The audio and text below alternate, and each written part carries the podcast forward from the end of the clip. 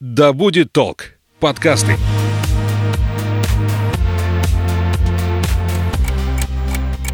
Ты смотри, умный какой. Вот будут у тебя свои дети, я на тебя посмотрю. Потому что я так сказала. Мы такими не были. Ну, мам, не Ты мамкой. что, хочешь жить в свое удовольствие? Мы такими не были. Серия подкастов о подростках и их родителях. Разбираемся, как детям и взрослым понять и принять друг друга. Всем привет, я Александра Михайловская. Это подкаст «Мы такими не были», где мы вместе с руководителем школы «Вверх» для подростков и взрослых, создателем множества проектов по soft skills и профориентации Альфией Мячиной разбираем самый сложный, самый интересный возраст. Альфия, привет! Привет, Саша.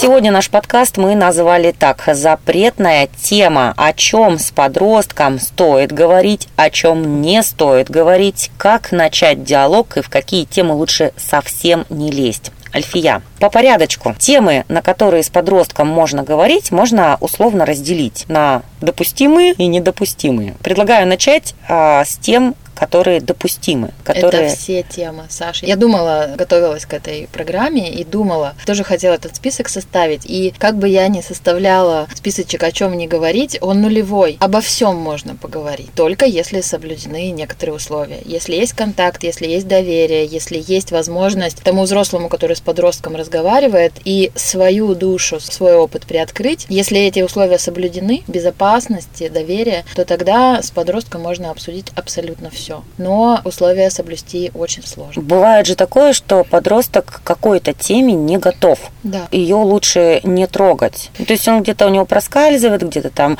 фразочку какую-то он бросает, но по факту, по сути, он не готов. Вот как определить тогда вот эту готовность подростка что-то обсуждать? Можно попробовать. Глубина погружения в тему – это тоже один из критериев. То есть можно просто не углубляться там в зубодробильные какие-то глубины и не на разрыв это все устраивать. Но если он о чем-то заикается, вы чувствуете напряжение по какому-то поводу, это наоборот говорит о том, что тема как бы хочет появиться. И, возможно, ей что-то мешает, есть какие-то барьеры, комплексы, есть какая-то установка. И это, наоборот, звоночек о том, что эта тема есть, и ее можно как-то привнести. Но, может быть, не так глубоко. То есть, э, вот степень погружения в тему, степень раскрытия, степень искренности, э, степень глубины определяется только в живом диалоге, только в тех чувствах, которые возникают у меня, у моего собеседника, когда мы что-либо обсуждаем. Здесь по принципу, как с детьми. Есть вопрос, откуда дети берутся, ты отвечаешь по степени а, его запроса. Если он убежал, не надо его хватать за капюшон и говорить, я не договорил.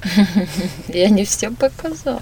Да, по возу, по готовности. То есть, если мы с маленькими детьми говорим вообще не все, да, если мы тему сексуальности с э, мелкими ребятками, с э, там трехлетками, с двухлетками обсуждаем одним образом, то с подростками совсем другим образом. Это и есть, на мой взгляд, как раз наша взрослая способность адаптировать любую тему под э, уровень развития, под возраст и под особенности того собеседника, который рядом с нами. Говорим на его языке всегда. Какие критерии готовности подростка к обсуждению могут быть? Он этой темой интересуется, да, то есть у него появляется какой-то живой интерес, он задает вопросы, либо он эмоционально или как-то, ну вот ты по нему видишь, что эта тема актуальна для него. Иногда э, тема подростку не интересна, можем видеть, что он не, ей не сильно интересуется, но надо поговорить по поводу каких-то тем. И интерес может появиться внутри беседы. То есть э, мы в какой-то момент э, с коллегами поняли, что несмотря на то, что никто из нас, из психологов, не сексолог, да, и не специалист по половому воспитанию, по сексуальному образованию, обходить эти темы мы не можем, потому что они сильно, сильно в пространстве. И напрямую даже ребята могут не заявлять, э, что им хочется эту тему обсудить, но мы можем этот интерес немного появлять. Мы сами можем добавить да, этот вопрос в список тем, которые хочется обсудить. И сейчас мы абсолютно спокойно с нашими ребятами обязательно раз в проекте говорим на тему секса, на тему полового развития и так далее. Хотя это напрямую может не заявляться. То есть возраст э, и развитие подростка подошло к какой-то теме, которую нужно обсудить. И даже если он о ней ничего не говорит, это не значит, что эту тему поднимать не надо. Ну, то есть родитель таким образом, а, говоря пару-тройку предложений, он сигналит подростку о том, что вот я тот источник информации, к которому ты можешь обратиться. Может быть так, да. Как это обычно выглядит? В таком самом позитивном, да, в самом естественном варианте это живая беседа беседа, пусть она даже может быть немножко с,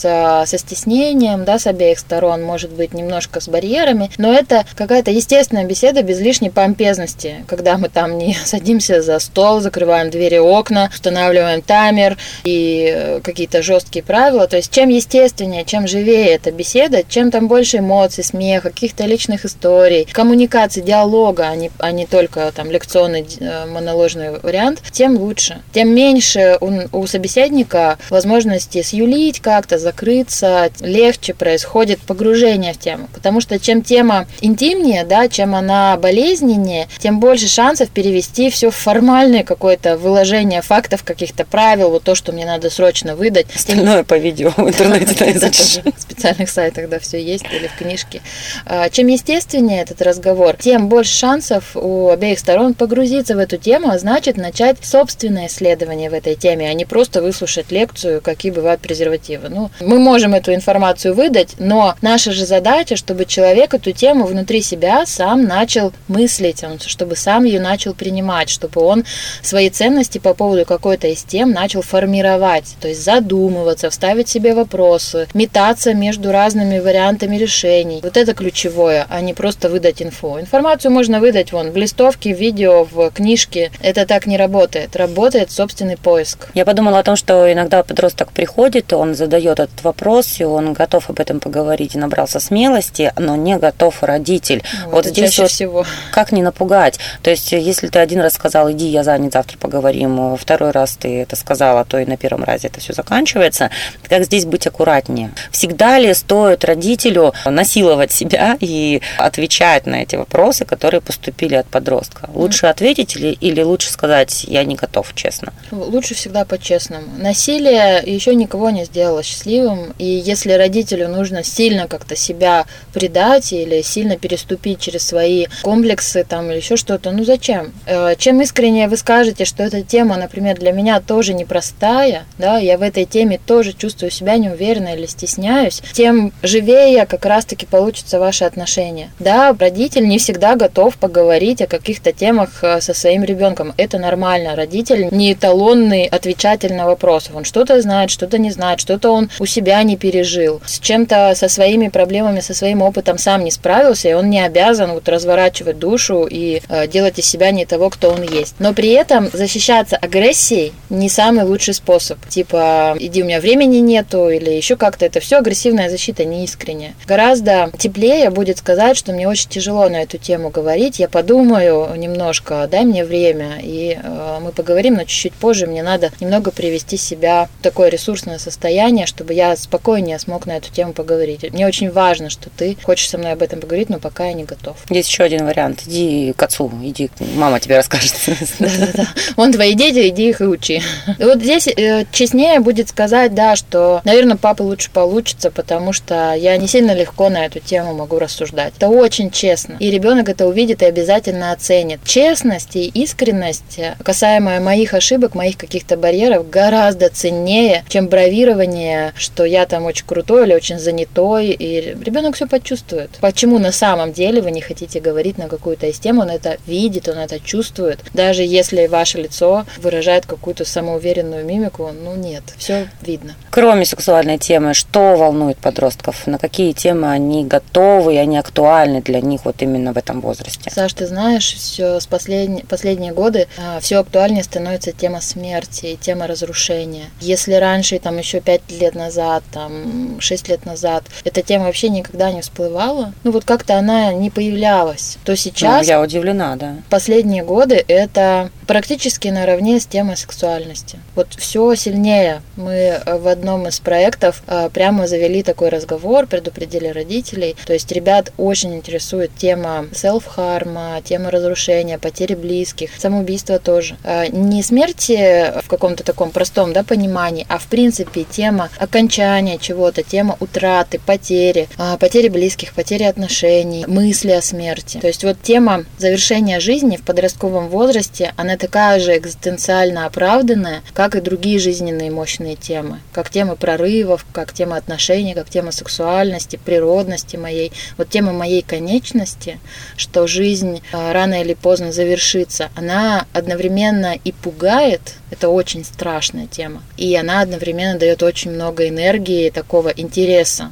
И часто после обсуждения этой темы, да, после того, как ты в нее официально, законно погружаешься, мы же еще боимся очень сильно в эту тему, вообще просто называть даже, а происходит вот это расслабление, отпускание и еще взросление в плане осознанности. То есть ты не вечный какой-то, вечное существо, у которого никогда не будет конца, и поэтому можно забить и не стараться. То часто тема, связанная с тем, что жизнь может прекратиться, с тем, что она не всегда будет, связана с тем, что ты начинаешь жить на полную. Не перестать откладывать, перестаешь откладывать и, и начинаешь ценить то, что у тебя есть, и жить полной грудью. А мне кажется, это очень сложно подростку заявить родителю, что он хочет на эту тему поговорить. Очень родителя сложно. будут сразу квадратные глаза говорить, да. почему ты об этом спрашиваешь. Да, что с тобой не так, давай там. Но этого не стоит пугаться, получается. Можно То есть пугаться. это такой естественный интерес, или все-таки это звоночек о том, что ребенок задумывается не столько о теме смерти, сколько о теме самоубийства или это причинения может, себе какого-то вреда. Это может быть звоночком, но узнать о том, звоночек это или нет, можно только в живой беседе. Вот ты сказала, не стоит пугаться. Мы не сильно управляем тем, пугаться нам или нет.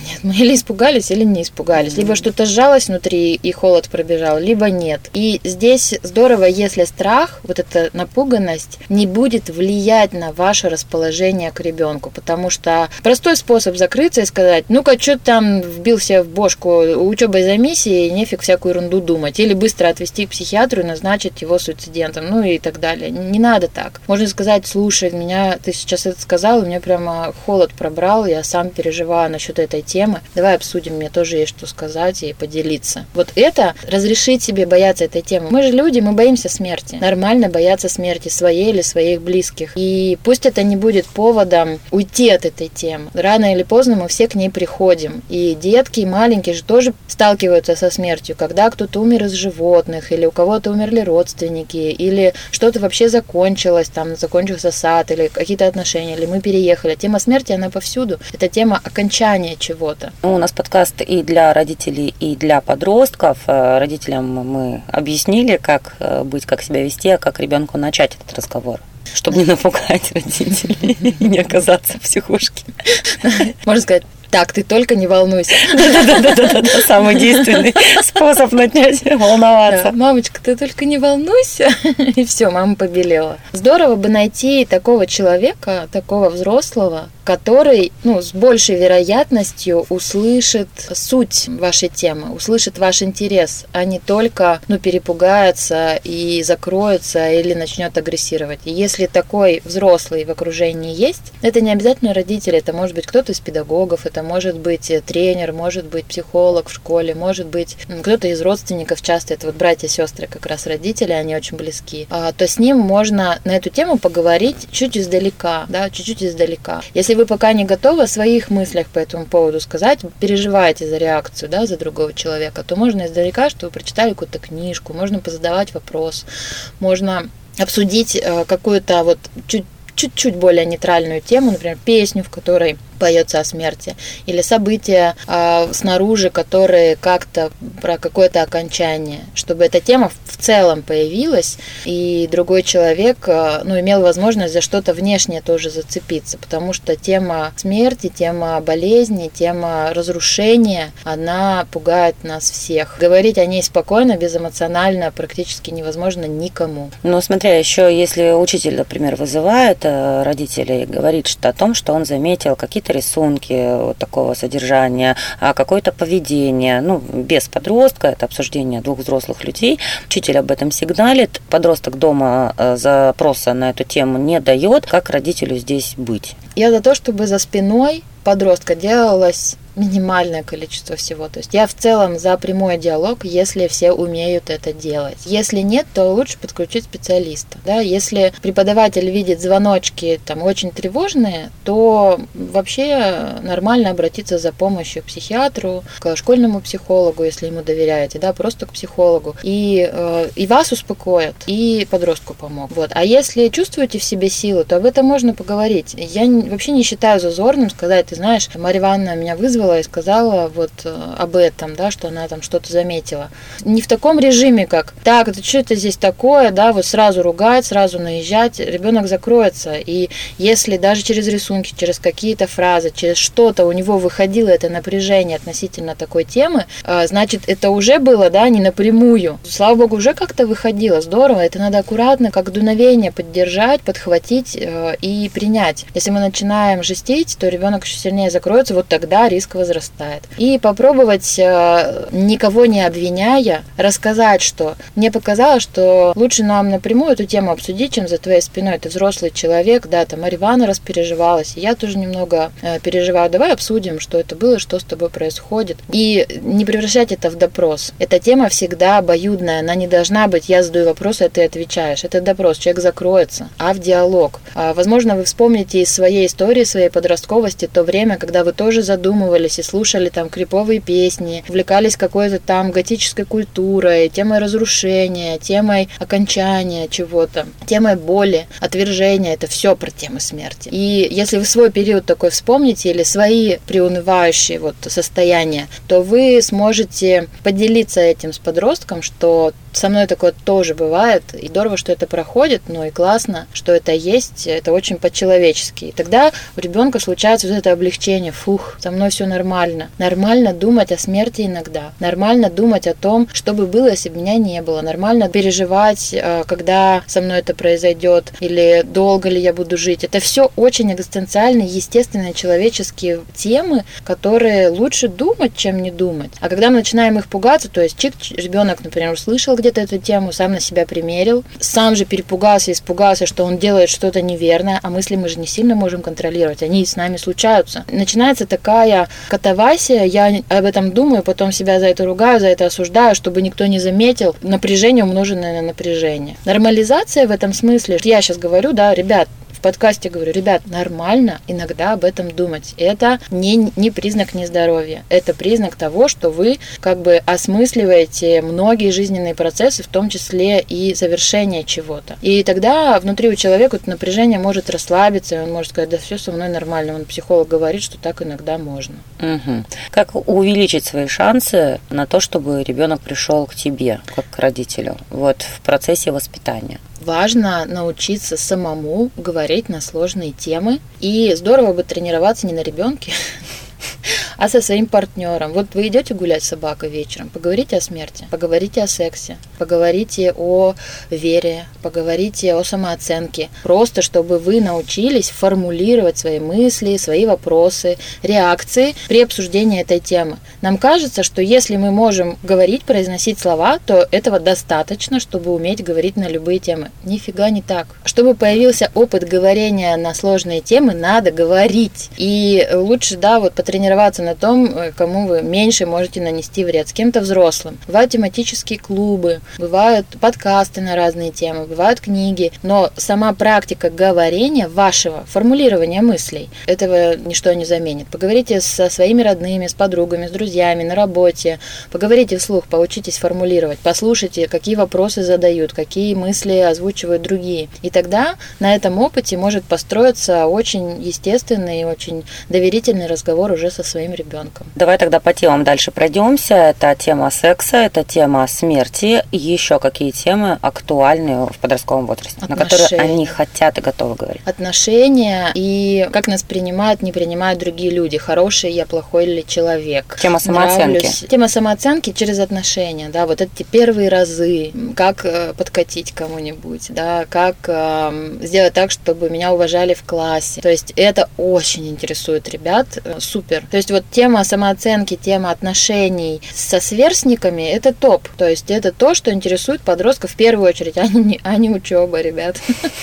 Не учеба. Смиритесь с этим. Любимая тема родителей. Да. Вот. И э, подросткам очень хочется на эту тему говорить э, и получать и рекомендации, и вопросы. А вообще в первую очередь им хочется говорить, чтобы их сильно послушали. Поэтому упражнение пластырь – это одно из лучших упражнений в разговорах с подростками родители часто превращаются в дом советов, которые говорят, ничего, ничего там, это бросит новое найдется. Или еще там какие-нибудь свои жизненно мудрые советы. А, и сам этот назидательный тон и какие-то, ну вот не вопросы, а сразу же, сейчас я тебе все выдам, у тебя все будет хорошо. Они закрывают. Это уже не диалог. Не хочется с таким человеком ничем делиться, не хочется. А, ты знаешь, что он, не дослушав, тебе там выскажет всю правду жизни и говорить с ним неохота. Подростки хотят диалог. Часто они хотят моноложить, они слышат чужой монолог. Почему важно подросткам сильно много говорить? Потому что так э, вот эта каша из мыслей сворачивается в ровные клубочки. Представьте, что в голове у подростка это там 7-8 разноцветных ниток, которые перепутались вообще, и это такой ком. Если бы у подростка. Ну да. Ну сейчас мы видишь о подростках, я на них все навешиваю. А, то в разговорах мы берем такую зеленую ниточку, тему отношений, и начинаем в разговоре наматывать отношения, то что вообще, да, какие, какие у тебя вообще в жизни, а как их можно категоризировать, чем они определяются, а от чего зависит и так далее. И вот мы многочасовых разговорах на какую-то тему мы выматываем эту ниточку, достаем из этого клубка, и вот вроде у нас есть смотанный хоть чуть-чуть там кривой косой, но все равно зелененький. Потом берем там тему сексуальности и полового развития, сексуального развития, отношения к себе в этом смысле, самооценки, безопасности в этой теме и так далее. И эту красную ниточку тоже мотаем, мотаем, потом отвернулись, и она опять там вся запуталась. Ну ничего, мы снова берем и ее мыслим. Итак, у подростка при формулировании вопросов, ответов у него хоть что-то появляется стабильное, хоть какие-то там постулаты, собственные выводы, на которые он, если что, может опираться потом. Это такие зачатки формирования собственной системы ценностей, разговоры, общение вслух. Знаешь, я вспомнила какую тему, не факт, что надо обсуждать э, сильно открыто, это собственных личных интимных историй. Вот э, природа не зря сделала так, что нам как бы не должны нравиться в сексуальном плане родственники. И когда родители слишком открыты в интимном смысле перед ребенком, ну там ходят раздетые, в семьях там по-всякому бывает, моются долго вместе, голенькие в ванной, э, ну, когда детки маленькие, или там слишком погружают детей вот в эту свою сторону жизни, это вот нек- некий дисбаланс может внести. В каком плане слишком погружают? Ну, рассказывают о каких-то сексуальных похождениях, например, Ну, своих. то есть э, понимают, что вот сейчас 15-16 лет, и пора бы, лучше я предупрежу, и через это пытаются рассказать. Да, рассказывают какие-то, ну вот, э, чересчур, знаешь, too much. Такое бывает, э, это другая крайность. Или вообще полностью закрыто, секса нет, и мы не знаем, откуда ты у нас появился. И родители там при детях не обнимаются, не могут друг друга поцеловать, как-то выразить любовь. Вот, да. И дети некоторые вообще не знают, родители друг друга любят, вообще у них есть друг другу влечение, как, как они друг к другу относятся. Потому что это такие два роботика, которые выполняют функции папа-мама, еще друг к другу обращаются папа-мама, и вообще непонятно, что такое отношение тогда между мужчиной и женщиной. То есть не на что посмотреть смотреть, не обо что вот внутри себя пример отношений зафиксировать. Угу. Потому что у них вот роли, папа приносит деньги, мама моет посуду, и, и как-то вот они друг с другом даже никак. А другая крайность это когда сильное погружение, когда дети знают, чем занимаются родители за закрытыми дверями в э, полных подробностях. То есть некоторая интимность да, этого процесса, она должна сохраняться, она потому и личная тема, что не все туда заходят. И э, выставлять границы границы в этом смысле полезно для обеих сторон. Перегибать тоже не стоит. Ну, такое случается гораздо реже, чем полное отстранение от этой темы. Поэтому, ну, на всякий случай я решила это тоже прокомментировать. А тема внешности для подростка, стоит ли ее обсуждать, э, когда, например, родитель э, видит эти прыщи, видит эту грязную голову, как это аккуратно преподнести, что, ну, слушай, давай-ка угу. ты будешь бережнее к себе относиться. Или бесполезно, пока сам не дойдет. Полезно, не полезно. Здесь э, важно поговорить о границах, да. С одной стороны, очень аккуратно нужно комментировать внешность подростка, да. С другой стороны, мы не можем, как взрослые, не обратить внимание на отсутствие гигиены или на отсутствие заботы о здоровье, в том числе и потому, что мы отвечаем за это здоровье и за то, как ребенок себя чувствует. Мы не можем это полностью отдать на его откуп. Это еще не взрослый человек. Мы обязаны за этим следить. Но где вот здесь эта тонкая грань, э, вот тут важно. С одной стороны, это границы ребенка, то есть это его внешность, его тело, его дело, да, и мы туда не лезем. С другой стороны, это наша ответственность, потому что ну, мы знаем, как это влияет, как там э, пережирание сладким, недосып, э, отсутствие элементарной гигиены, как сильно это влияет и на здоровье, и на отношения, и на самооценку, и на то, как к нему относятся другие люди, выбирают ли его. Банально ребенок воняет, потому что он, ну потому что он воняет.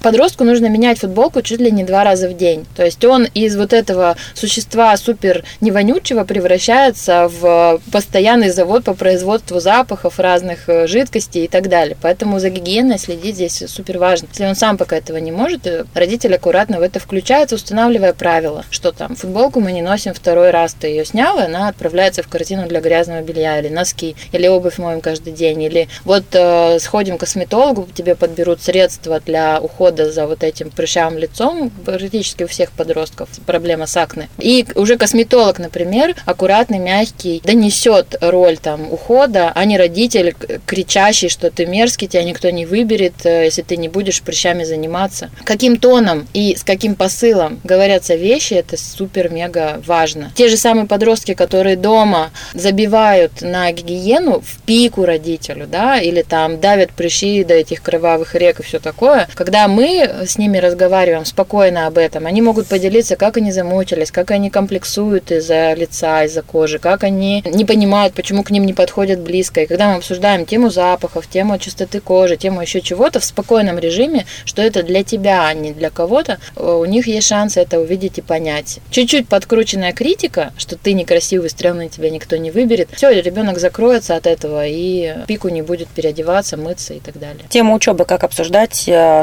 чтобы это было продуктивно, чтобы что-то менялось в лучшую сторону, а не наоборот ребенок закрывался и пытался там только на оценке работать. Я всегда в эту тему советую строить какие-то чуть более долгосрочные цели, чем, например, ЕГЭ. А, у нас был случай на лекции. 11-летняя девочка, как оказалось, подняла руку и что-то комментирует э, мой вопрос на лекции. Зачем сдавать экзамен? Как э, тему учебы привязать к ценностям? Я ее спрашиваю, вот э, давай представим, что все, ты школу уже закончила, поступила, работаешь, что тебе важно? Мне важно много денег. Я говорю, «А почему? Он говорит, я себе смогу все покупать, везде ездить там и так далее. Давай смотреть, а как это получить? учить. Ну, надо хорошую позицию. 11-летний ребенок говорит, надо быть директором каким-нибудь, да, или тогда будет хорошая зарплата. А что надо, чтобы быть директором? Мы начинаем разматывать и разматывать, и она достаточно быстро, там, в течение двух-трех минут приходит к тому, что хороший балл по ЕГЭ даст ей возможность поступить в хороший вуз, потому что выбор будет больше. Она сама до этого доходит. Нам это сейчас очевидно, потому что мы это прошли, а им нет, они же этого не проходили. У них цели, вот, маленькие. Цель часто звучит, ты не сдашь ЕГЭ. Вот как-то так она почему-то звучит. И э, мне кажется, что родителям нужно не уставая, не унывая,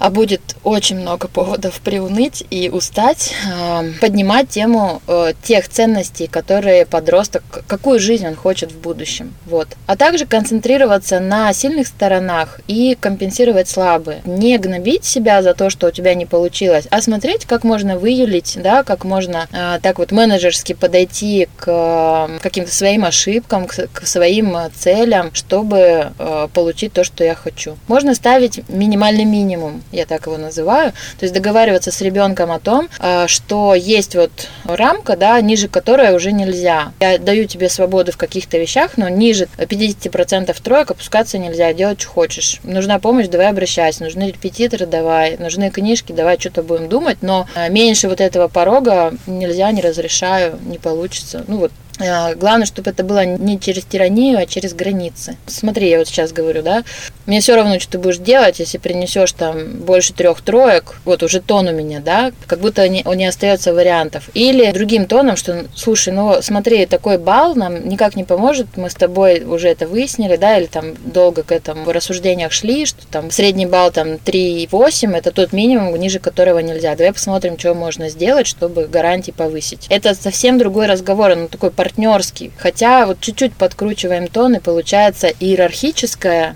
э, история. Когда мы включаем другого человека в эту цель, она уже партнерская. Так, еще темы какие у нас могут быть? Денег. Тема денег, да, кстати. Деньги – мощная mm-hmm. тема.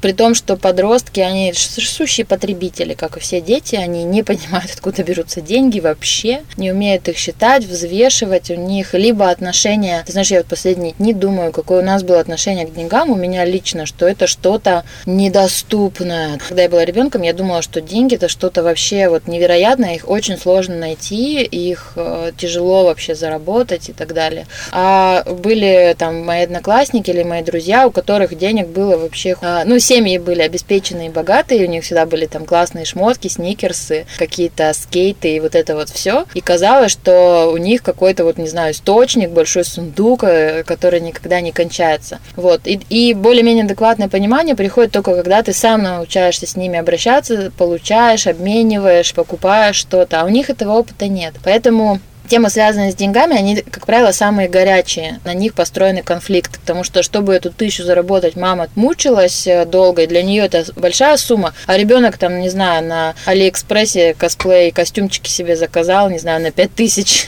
И для него это вообще фигня, он еще претензии предъявляет, потому что все остальные друзья купили на 10. Вот. И здесь э, тяжелая такая тема. Надо понимать, что дети рассуждают не теми категориями, которые взрослые, у них еще опыта нет. И э, вводить этот опыт э, аккуратно, чтобы ребенок начинал понимать сущность. Это целое искусство. Ну как, рассказывать о том, как даются эти деньги, рассказывать о том, сколько ты зарабатываешь, чтобы он примерно понимал, на какой процент может рассчитывать, или что? Ну вот, да, финансовую грамотность такую в семейную традицию вводить. Да, можно планировать вместе бюджет. Здорово отправлять там ребенка в магазин, э, чтобы он видел стоимости продуктов. Можно учить его распоряжаться собственным бюджетом на карманных расходах, долгосрочно срочно копить что-то, да, можно вкладывать, ребенок даже может вкладывать в какие-то, ну, в какие-то банковские вклады, куда-то инвестировать а, свои деньги, которые ему дарят на день рождения. Можно там в течение двух лет, не знаю, копить на какой-нибудь BMX э, велосипед. Можно этим вопросом задаться и научить ребенка финансовой грамотности сильно заранее, чем он пойдет на работу. А как правило, что родители делают? Они говорят, денег нет, вот тебе столько, потратишь на всякую фигню типа KFC, не будет денег на проезд. Ну и что мы взращиваем? Что деньги берутся фиг пойми откуда, они от меня и не зависят. Э, что важнее, сиюминутное удовольствие посидеть с друзьями, купить подруге кофе, да, если ты там ты парень, тебе хочется заплатить, или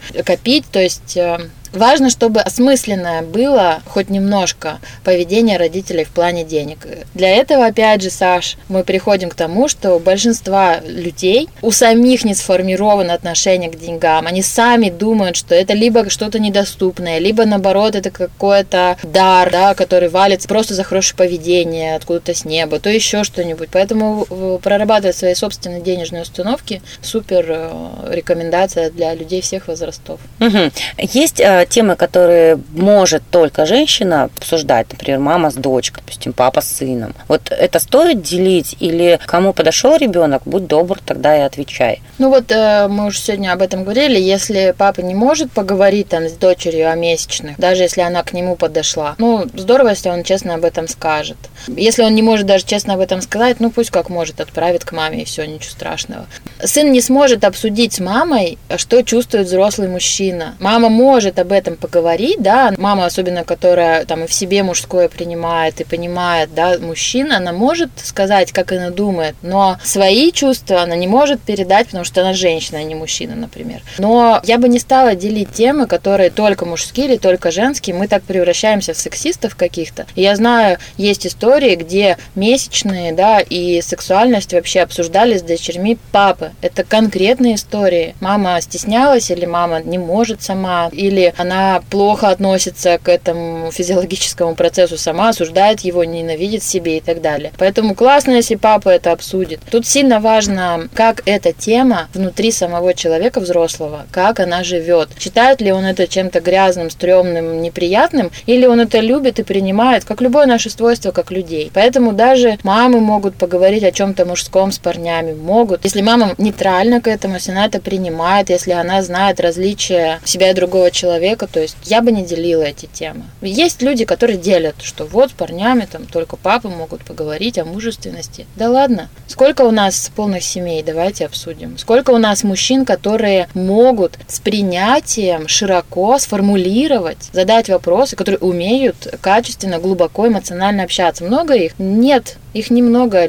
парней, мужчин, которые умеют поговорить глубоко, гораздо меньше, чем женщин. И куча неполных семей, где папы нет. Как с этим быть? И здорово, если есть кто-то, тренер или какой-то еще другой мужчина, дедушка, который э, может вот эту мужскую сторону тоже осветить. Это классно, но часто бывает, что, это, что этого нет. Психологов там мужчин не так много, как женщин, поэтому что есть, тем работаем. А стоит ли обсуждать у учителей дома? Но если это сплетни, да, что она такая кривая, косая, несчастная, и поэтому... Нет, э, характер работы, характер оценки, характер преподавания. Я за. А, то есть, если, опять-таки, если это экологично корректно делать, не осуждая личность человека, анализируя его поведение, то это как раз поможет ребенку разделять мнение другого человека о нем и его самого. Поэтому, как сказать, вот это «вы не сдадите, вы дебилы» — это цитата номер один, которую подростки приносят из школы и на это жалуются. И можно перевести тему с персоналей, то есть конкретной личности, которая это произносит, на вопрос причины. Я говорю, ребят, а как вы, давайте порассуждаем, а почему вообще так происходит? Уже много лет одно и то же. Мы все знаем, что это не работает, но оно все равно существует. И мы переводим этот разговор в поиск причины. И подростки достаточно быстро выходят, что это какая-то традиция, да, что люди не умеют по-другому, по-другому, что это из-за собственной тревожности, что часто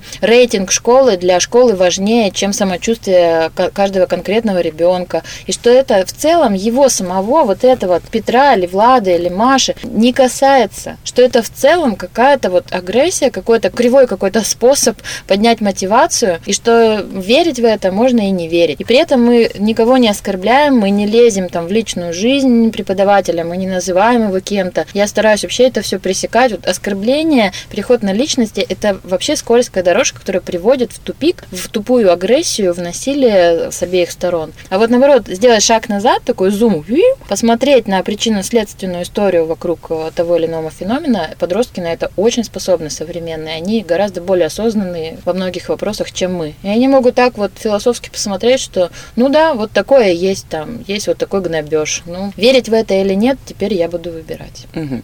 Мы сейчас говорили о потребностях подростков, а я бы еще хотела затронуть тему потребности в разговоре у родителей. Mm. То есть стоит ли обсуждать какие-то проблемы, которые у родителей сейчас существуют, и они его тревожат, они его беспокоят, от этого портится настроение, вообще нежелание говорить, именно с подростком. Ну, то есть, ну, родителю хочется поговорить, именно поговорить со своим ребенком. А он там сидит, играет свои гаджеты, и дела нет ему до этого. Стоит ли заявлять? Можно попробовать, но большинство подростков дела нет до того, как чувствует себя его родитель. Где справедливость? Где справедливость? Она там, где этот родитель был подростком, его тоже не интересовали чувства его родителей. Для каждого периода свои приоритеты. И то, как мама там сейчас себя чувствует, меня интересует гораздо меньше, чем э, как чувствую себя я. Это очень эгоцентричный период. Никого не существует. Это потребительское отношение. Но стоит ли его принимать, это такое отношение? Однозначно. Или все-таки стоит попытаться воспитывать в ребенке чувство сострадания, чувство эмпатии какой-то именно к взрослым людям? Да, но только без принуждения. Первое, да, абсолютно. Это надо принять. Это самое лучшее, что для себя может сделать родитель. Э, когда мы говорим... Принять что? Что подростку эгоцентрист. все равно? Да, что он эгоцентрист, потребитель, и ему плевать на твое состояние. Mm. Это тяжело принять, но после того, как вы это примете, вот тогда чудесным образом случается близость Подросток начинает видеть в тебе человека только после того, как ты в нем увидишь человека. А чтобы тебе увидеть в нем человека, тебе надо увидеть все, в том числе и негатив в свою сторону, наплевательство в свою сторону. Тебе надо увидеть, что происходит на самом деле, перестать его замещать картонной куклой, которую ты вместо него ставишь, а потом вдруг обнаруживаешь, что он не такой, и начинаешь злиться, раздражаться и разочаровываться. Но когда ты увидишь, что да, ему плевать, да, ему и на здоровье свое плевать, и на тебя плевать, и на оценку, оценки плевать. И ты такой, фух, ну вот оно мое чудо пойдем знакомиться. И тогда э, ты разговариваешь уже с ним, он это сразу же почувствует. С ним, а не с заместительной куклой вместо него. Он это почувствует, он расслабится, он почувствует это принятие. И тогда случается вот это вау, контакт. Эмпатия это что? Это способность э, переживать и чувствовать, что происходит с другим человеком. И она практически невозможна, когда ты себя не чувствуешь. То есть эмпатия это вот я на тебя, например, смотрю, и я чувствую, э, что с тобой происходит только потому, потому что у меня отражается что-то похожее. А если я себя совсем не знаю, если я от своих эмоций закрыта, я тебя не почувствую. Ну, то есть я не смогу, у меня собственный материал об тебя не отразится просто потому, что его нет. Поэтому, когда мы подростка как бы вот так эмоционально обнимаем, принимаем, мы ему даем разрешение на его чувства, он тоже начинает себя себе разрешать, расслабляется по этому поводу, и потом может эмпатически увидеть взрослого рядом. Он правда начинает интересоваться, как ты себя чувствуешь, но оно происходит вторым делом, после принятия себя. А принятие себя после того, как родитель его принял.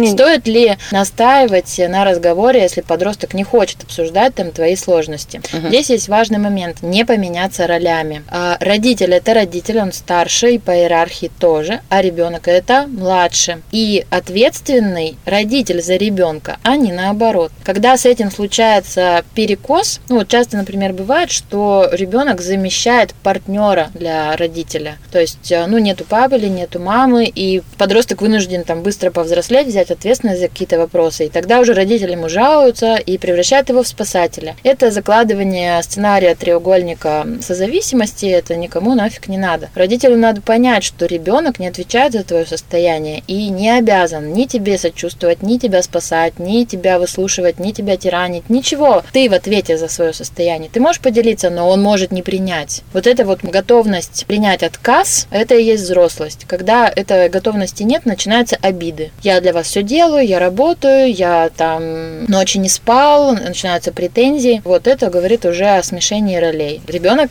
в этом возрасте классическую фразу говорит, я не просил себя рожать. И он прав. Ну правда же, ты же сам решил. Там не было этой договоренности. Такой вот бунт возникает на требование благодарности. Благодарность это состояние, которое естественным образом возникает. Тебе что-то сделали, и ты такой, вау, ничего себе, спасибо тебе большое. То есть ты от души это хочешь делать. А когда то, что должно происходить от души, а, из тебя вытягивают э, претензиями и манипуляциями, ты хочешь защититься и бунтануть, что подростки с лихвой делают. И, к сожалению, они, конечно, очень жестоко это пресекают. Они перегибают, они, они не просто говорят, там, как осознанные люди, слушай, мне кажется, ты сейчас переносишь ответственность, все-таки твоя жизнь это твоя жизнь, а моя это моя, поэтому смотри, что ты делаешь. Я могу тебя обнять, но решить твои проблемы я не могу. Конечно, подросток так не скажет, так взрослый это далеко не скажет. Они игнорированием, таким показательным игнорированием или наплевательством а, это показывают. И за этим очень тяжело увидеть границу, потому что они ее нарушают. И родители, конечно, ранятся, особенно когда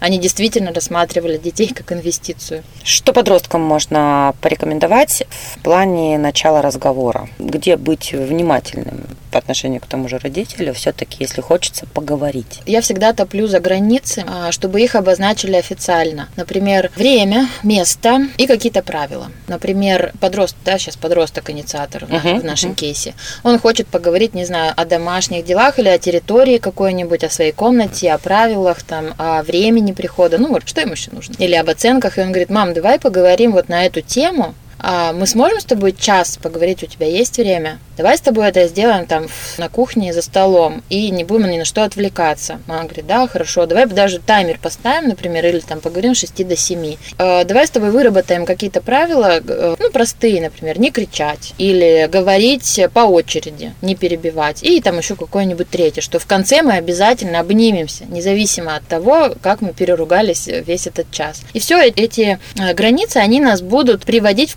конструктив. Они не дадут нам перевести э, эти горячие темы в скандал, в угрозы, вот в какую-то такую деструктивную историю. А, если цель нашего разговора это услышать друг друга, то давай создадим такое пространство, где вероятность повысится. Это то же самое может делать и родители. Это может выглядеть немножко искусственно, но попробуйте хотя бы раз а, создать вот это пространство и сделать эти правила. Можно их нарисовать, написать на листике и повесить, и возвращать к ним. Если к ним с уважением относиться, вы поразитесь, как стандарт стандартные скандалы за ужином превратятся в офигенные, конструктивные, очень интересные разговоры а, с регламентацией хоть немножечко, хоть какой-то. Кстати, я недавно узнала, что категорически запрещено и не рекомендуется разговаривать серьезные темы за, за столом за едой. Это формирует у ребенка отвращение и не только к разговорам подобного рода, но и может нарушить вот эту вот пищевую э, потребность 100%. проведения. Почему подростки не любят семейные ужины? Они кушают у себя в основном в комнате или в по кровати, одному. давай честно. В кровати, да. Просто они любят массаж крошками. Точно.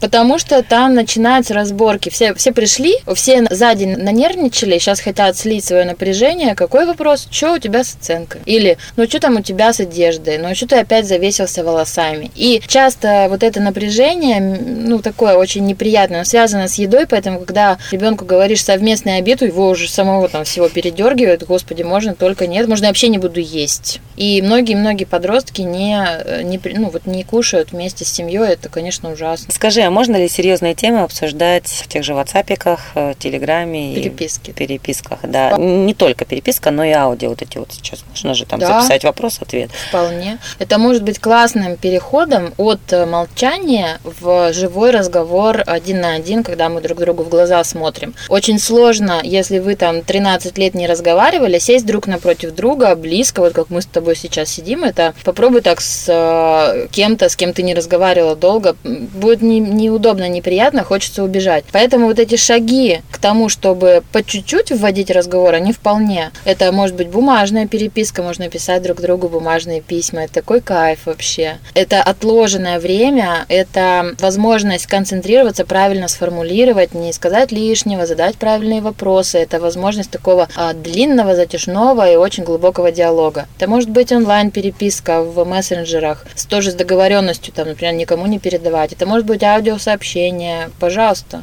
Но э, здорово, чтобы все это привело к разговору глаза в глаза. Если это получится, это, ну, это вообще самое классное в отношениях, что можно поговорить, увидев друг друга и создав вот эту ткань э, разговора между нами. Это подкаст «Мы такими не были», где мы вместе с руководителем школы «Вверх» для подростков и взрослых, автором проектов по soft skills и профориентации Альфией Мячиной обсуждаем самый интересный, самый сложный, но самый прекрасный подростковый возраст. Альфия, спасибо тебе большое. Спасибо, Саша. Пусть запретных тем будет меньше, а тем, на которые можно поговорить со своими близкими, будет все. Мы такими не были. Серия подкастов о подростках и их родителях. Разбираемся, как детям и взрослым понять и принять друг друга –